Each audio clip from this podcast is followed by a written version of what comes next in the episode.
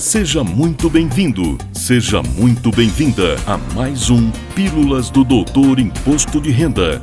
Dicas, orientações, notícias, informações úteis e conhecimento na dose certa. Com vocês, o professor Walter Kopp.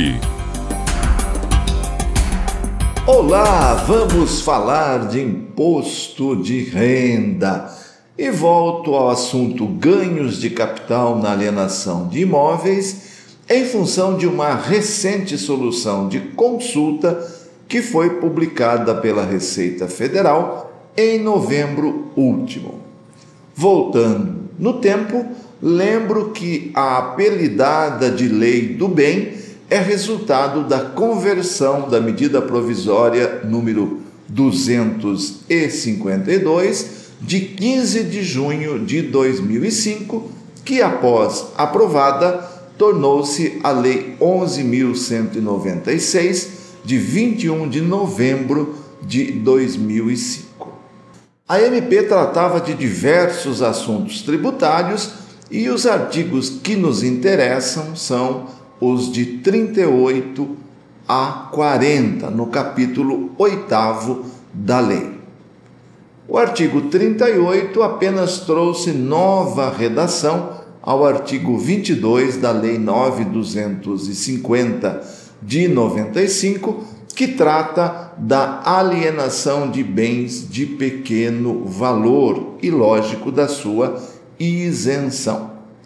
Já o artigo 39 inovou criando a isenção para o ganho de capital obtido na alienação de bens imóveis residenciais, com o objetivo de fomentar o mercado da construção civil. É a partir desta lei que o ganho de capital oriundo da venda de um ou mais imóvel residencial, cujo produto dessa venda seja empregado na aquisição de um ou mais imóvel residencial num período de até 180 dias contados da data do contrato da venda ou da primeira venda passaram a ser isentos. Importante salientar que o benefício é para aquisição de imóveis residenciais no Brasil por contribuinte que esteja na situação fiscal de residente no país e pode ser utilizado uma vez a cada cinco anos. Outra questão importante é que o contribuinte residente no Brasil poderá utilizar a isenção quando aliena um ou mais imóvel residencial no exterior e adquire um ou mais imóvel residencial aqui no Brasil. Com relação ao artigo 40, foram instituídas reduções no ganho de capital para imóveis alienados, mesmo que não sejam imóveis residenciais nesse caso. A existência de dois fatores e duas regras de redução se deve ao fato de a lei ter sido promulgada com alteração em relação ao contido na medida provisória, que teve vigência na data da sua publicação até a conversão da lei. Por isso existe FR1, FR2, FR fator de redução. E como chamei de revisita ao assunto, não posso deixar de lembrar algumas particularidades contidas especialmente na regulamentação dos artigos 38 a 40, feita pela Instrução Normativa SRF número 599 de 28 de dezembro de 2005. Quando ocorre a venda de mais de um imóvel residencial, a contagem do prazo de 180 dias se inicia na data do contrato da primeira venda.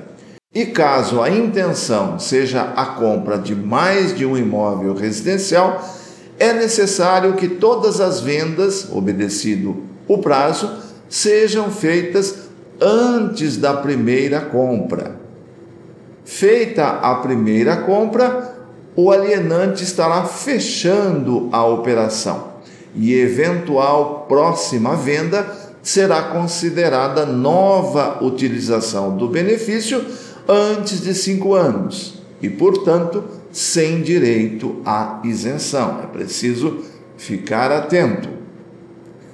Está claro na instrução normativa, mas não custa lembrar que eventual utilização parcial do montante da venda fará com que a parte não utilizada seja proporcionalmente tributada.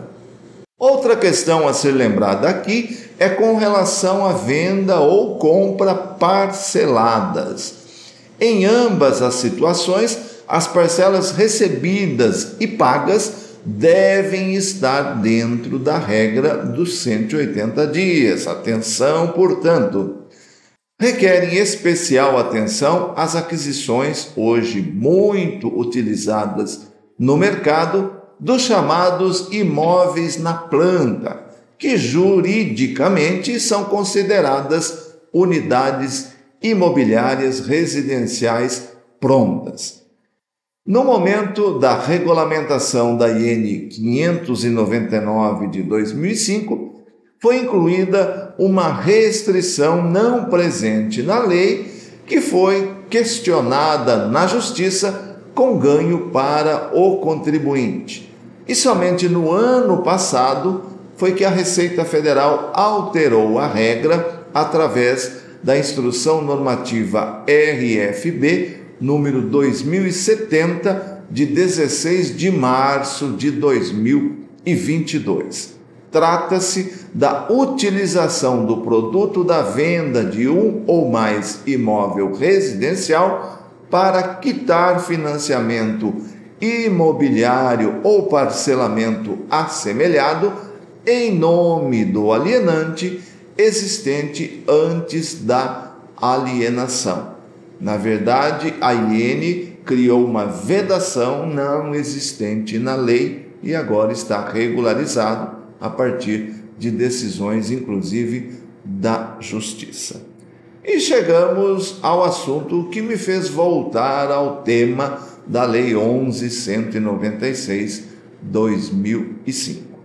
Trata-se da solução de consulta número 296 da COSIT, de 23 de novembro último, que tratou da isenção para aquisição de imóvel residencial rural. Antes de tratar da decisão propriamente dita, lembro que somente é considerado imóvel residencial o imóvel rural de efetiva residência do contribuinte ao contrário do imóvel urbano, onde o beneficiário da isenção pode ter vários deles. Voltando à solução de consulta, a decisão reconheceu que a aquisição de direitos de posse para fins de uso capião de imóveis residenciais, mediante instrumento contratual de cessão onerosa de direito de posse de imóvel residencial não afasta o direito à fruição da isenção. Em outras palavras, imóvel residencial rural obtido através de uso capião oneroso também é um caso em que você pode considerar aplicação do montante de uma venda na aquisição de um imóvel residencial.